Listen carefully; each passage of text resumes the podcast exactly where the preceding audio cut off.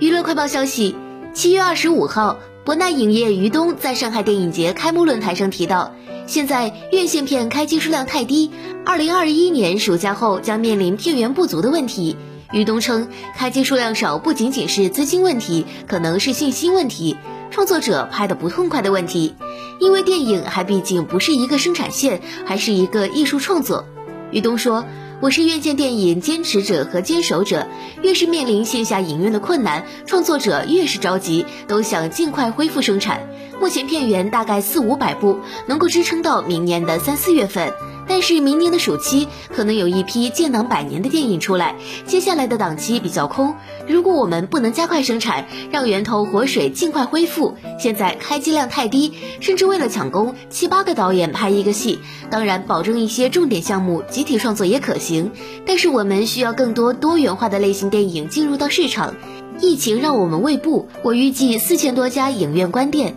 由于片源不足，可能还会增加关店数量。我们应该加快恢复电影创作，这个是现在比较着急的事情。